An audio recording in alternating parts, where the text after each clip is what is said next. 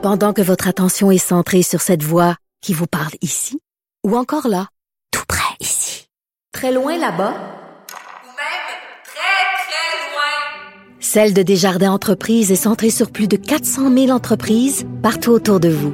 Depuis plus de 120 ans, nos équipes dédiées accompagnent les entrepreneurs d'ici à chaque étape pour qu'ils puissent rester centrés sur ce qui compte, la croissance de leur entreprise.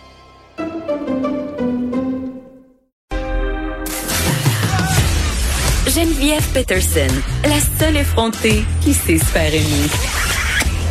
Jusqu'à 15, vous écoutez Les effrontés. On discute euh, de cette réouverture graduelle de l'économie et des commerces au Québec avec Dominique Anglade, députée libérale de Saint-Henri-Saint-Anne, porte-parole de l'opposition officielle en matière d'économie. Madame Anglade, bonjour.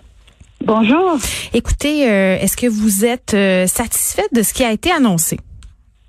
Ben, je vous dirais que pour que ça fonctionne.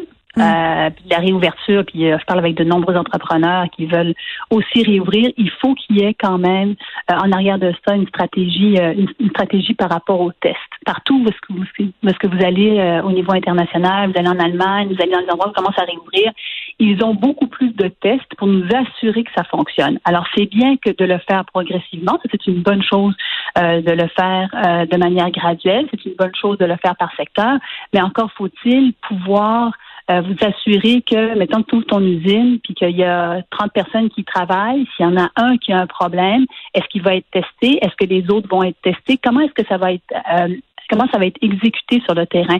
Puis ça, c'est la clé du succès jusqu'à présent pour les, euh, les, juridictions qui nous ont précédés. Donc, je pense que ça, c'est impératif qu'on réfléchisse à cet élément-là aussi lorsque l'on parle de la réouverture de l'économie. Ben c'est intéressant. Euh, je me permettrais peut-être, Madame Anglade, de faire un parallèle avec euh, la stratégie de réouverture des établissements scolaires. Les parents, évidemment, ont posé beaucoup de questions sur ces fameux tests et sur qu'est-ce qui arriverait si, par exemple, un élève avait des symptômes, un élève était testé positif ou un professeur ou quelqu'un du personnel de soutien. Et ce qu'on semblait répondre au gouvernement, c'est que ça serait du cas par cas, qu'on fermerait pas nécessairement les écoles. On peut supposer que ce sera la même chose qui sera appliquée aux entreprises? Ben, je veux bien qu'on procède euh, cas par cas, mais vous regardez dans d'autres endroits, encore une fois, où ils, euh, testent les enfants à l'arrivée, des écoles des élèves en classe, puis à la mm. sortie. Donc, euh, ce qu'il faut savoir d'avance, je pense qu'au-delà du cas par cas, je pense qu'il faut qu'on identifie dans le secteur manufacturier, dans le secteur du commerce, quand ça va se produire, parce qu'il va y avoir des cas qui vont se produire, comment est-ce qu'on va réagir, qui aura la responsabilité de faire euh, de faire les tests. Euh, et, et, d'assurer que, que l'information soit fluide dans tout ça. Parce que ce que l'on veut pas, c'est une recrudescence. Tout le monde s'entend pour dire qu'il risque d'avoir mm. une nouvelle vague. Ce que l'on veut, c'est ouvrir progressivement, mais qu'on ne crée pas un autre problème par la suite. Monsieur Fitzgibbon, euh, tantôt, faisait allusion à des règles très, très strictes qui seraient mises euh, en place. Euh, il en a énuméré quelques-unes. Je pense, entre autres, au domaine de la construction, OK? Où parfois, et ça, dès le début de la crise, plusieurs entrepreneurs se sont manifestés pour dire, écoutez, c'est difficile de respecter la distanciation sociale, c'est difficile aussi d'avoir l'eau courante sur les chantiers. Ça, c'est une chose. Mais au niveau de l'application de ces nouvelles règles-là, il y aura forcément des coûts à ces applications-là. Il y aura moins de monde, donc ça prendra plus de temps pour faire les chantiers. les, pour la plupart des chantiers, les devis ont déjà été faits. Ça aura des coûts absolument énormes et ce sera les entrepreneurs qui, si la tendance se mettait, devront les éponger, ces coûts-là. Euh, vous avez tout à fait raison de, de, parler de ça parce que dès le début de la crise, vous avez vu quand même que euh, bon, il y a eu différents programmes d'accompagnement. Au Québec, on a beaucoup misé sur des prêts puis des garanties de prêts pour accompagner les entrepreneurs, mais les plus petites entreprises, notamment les, euh, nos PME, mm. ça fait longtemps qu'elles réclament de l'aide directe pour passer à travers, non seulement pour payer leurs frais fixes, mais aussi pour payer les sommes additionnelles. Si vous devez transformer l'endroit où vous travaillez, euh, il va y avoir des dépenses additionnelles pour avoir le, le, le il va y avoir des dépenses additionnelles pour bouger euh, les meubles, pour qu'il y ait une, réelle distanciation sociale. Il va y avoir toutes sortes de coûts qui vont être engendrés par ça. Et euh, la demande des petites entreprises, c'est quelle aide directe est-ce qu'on va recevoir? Jusqu'à présent, on n'a pas eu de message sur l'aide directe. Et je pense que ce serait une très bonne chose que de le faire parce que ça va nous permettre d'avoir des entreprises qui restent ouvertes puis qui décident de poursuivre plutôt que des entreprises qui font faillite. Puis aujourd'hui, on a eu un exemple d'entreprise euh, qui a déclaré, bon, c'est une librairie, puis elle a, ils ont décidé de fermer le commerce. C'est Olivieri.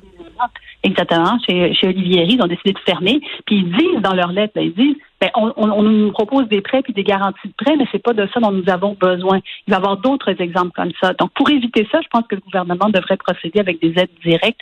Et ça, c'est notre, euh, c'est ce qui va permettre aussi de relancer, de relancer l'économie. Puis, pour les commerces, faut que les consommateurs soient au rendez-vous. Faut que les consommateurs sentent qu'il y ait confiance puisse hmm. aller acheter quelque chose en toute sécurité. Par rapport au commerce euh, de détail, euh, Madame Anglade, là, on parlait des centres d'achat. On le sait, en temps normal, c'est de plus en plus difficile pour les petits détaillants, là, ceux qui font du commerce au détail, de tenir euh, commerce dans les centres d'achat. Les baux sont notamment très, très, très élevés.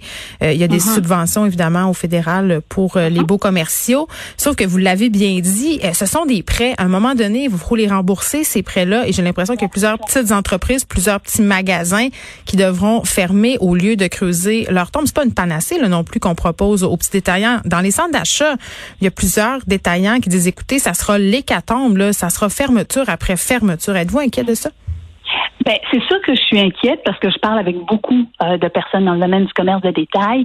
Euh, et mais il y a des solutions aussi. Des solutions, il y a des solutions, encore une fois, l'aide directe, mais aussi tout l'accompagnement qu'on doit faire pour les amener à être davantage en ligne. Il y en a qui le font naturellement, mais c'est pas tout le monde qui est capable de le faire. Il y a juste 12 de nos entreprises qui vraiment sont sur le commerce en ligne. On a un, on avait un rattrapage à faire avant la COVID-19. Imaginez maintenant après la COVID-19 le rattrapage que l'on doit effectuer au Québec. Donc, euh, encore une fois, il y a des investissements qui devraient être mis là-dessus parce qu'on sait que ça va continuer. Puis, euh, on devrait continuer à euh, soutenir tout ce qui s'appelle l'Internet haute vitesse dans toutes les régions, tous les projets d'Internet haute vitesse dans toutes les régions. Il faut investir encore plus là-dedans. Ça, peut, paraître paradoxal quand je dis qu'il faut investir maintenant, mais c'est parce que c'est maintenant que ça se passe. Après ça, les entreprises, si elles sont fermées, elles sont fermées. C'est beaucoup plus difficile de repartir la roue. Alors, c'est maintenant qu'il faut faire ces investissements-là. Puis en même temps, euh, Madame Anglade, on l'a bien dit tantôt, le, le visage du commerce euh, va changer. Le visage du travail aussi. On faisait allusion au télétravail, au commerce en ligne. Euh, plusieurs entreprises vont profiter, entre guillemets, pour faire le ménage du bois mort euh, et aussi un, un angle quand même assez préoccupant dans cette histoire-là par rapport au commerce en ligne, c'est qu'il y a plusieurs petits commerçants qui peuvent pas nécessairement rivaliser avec les sites transactionnels euh, des, grandes chaînes? Bien, bien oui, bien sûr. Euh, d'où l'idée, je pense, euh, au gouvernement de lancer le, panier bleu. Mais le panier bleu, ce n'est qu'un répertoire. Donc, c'est vraiment quelque chose Voulez-vous vraiment mon commentaire sur le panier bleu? je, peux, très bien imaginer votre commentaire. Mais je suis je, suis généreuse de nature. Je vais dire que c'était l'idée d'avoir un répertoire. oui. Mais on va dire ça comme ça. Mais mon point, c'est que c'est pas ça qui va régler le problème. Mon point, c'est euh, les sites transactionnels. Il y a Amazon Québec qui a été lancé par des entrepreneurs qui hmm. sont euh, à but lucratif. Hein. Amazon, c'est à but lucratif. Il faut penser aussi que toutes ces initiatives-là euh, qui fonctionnent aujourd'hui puis qu'on, avec lesquelles on se compare sont à but lucratif. Alors, tu as des entrepreneurs québécois qui se décident de lancer là-dedans. Euh, moi, je pense que c'est vers ça qu'on doit, c'est vers ça que l'on doit, qu'on doit s'orienter pour pour les entreprises, pour les entreprises de chez nous. On parle beaucoup euh, évidemment de la relance économique à Montréal. Euh, en région, euh, il faut savoir que c'est aussi très, très préoccupant. On le sait, plusieurs entreprises mm-hmm. pourront réouvrir à partir du 4 mai. Ce sera le 11 chez nous à Montréal. Mais les régions, quand même, sont un peu sur cette impression qu'elles ont dû, en quelque sorte, essuyer des pertes économiques à cause de Montréal. Ben écoutez, c'est c'est dur à dire, hein, parce qu'on savait pas. Euh, la réalité, c'est que quand tout ça, ça a commencé, là, on savait pas comment ça allait se produire, hmm. la suite des choses. Alors, je pense que euh, c'était une bonne chose que que d'arrêter pour au moins prendre le pouls puis voir ce qui allait se passer, puis voir comment ça allait. puis personne n'avait anticipé euh, ils, ont, ils avaient dit que c'était les hôpitaux. Finalement, ce sont les CHSLD qui sont, sont retrouvés vraiment dans, dans l'eau chaude. Mais je pense qu'il faut être très prudent, par contre. Là, on regarde la réouverture, puis les gens qui disent bon, on va, repartir. Il faut être très prudent parce que la dernière chose que l'on veut, c'est euh, encore une fois d'avoir une nouvelle vague, puis là qu'elle se retrouve dans d'autres endroits qu'on n'avait pas anticipés. Mais pour ça, pour y arriver, encore une fois, faut qu'on soit capable d'aller tester plus de personnes, d'avoir accès à des tests partout. On a, on a une chance au moins ici, c'est de voir qu'il y a d'autres juridictions qui passent avant nous dans cette crise-là, puis qui peuvent nous donner des apprentissages. Je pense qu'on ferait bien de regarder ce qui se fait ailleurs, c'est-à-dire, ben, ça, ce sont des éléments qu'on doit mettre en place tout de suite pour éviter qu'on se retrouve dans le trouble, dans le trouble après. Et oui, puis je pense qu'il faut pas oublier de souligner, comme le fait le gouvernement tout à l'heure, qu'un retour en arrière est possible selon ce qui se passera, parce qu'on l'a vu en Allemagne, ils ont commencé à se déconfiner une ressurgescence, une recrudescence, pardon, des cas. Donc vraiment, ça sera vraiment une situation qui va évoluer et nos réactions devront évoluer en même temps. Donc, il faut être prudent, prudent, prudent. Puis dans le plan, moi, j'invite le ministre à nous dire comment est-ce que, dans toute la stratégie qui va mettre de l'avant, puis de la réouverture, etc., dans, qu'on commence à envisager les cas où il y aura des enjeux, comment ça va être préparé d'avance, ça va être, euh, ça va être essentiel. Dominique Anglade, merci, député libéral de Saint-Henri-Sainte-Anne, porte-parole de l'opposition officielle en matière d'économie. Merci beaucoup.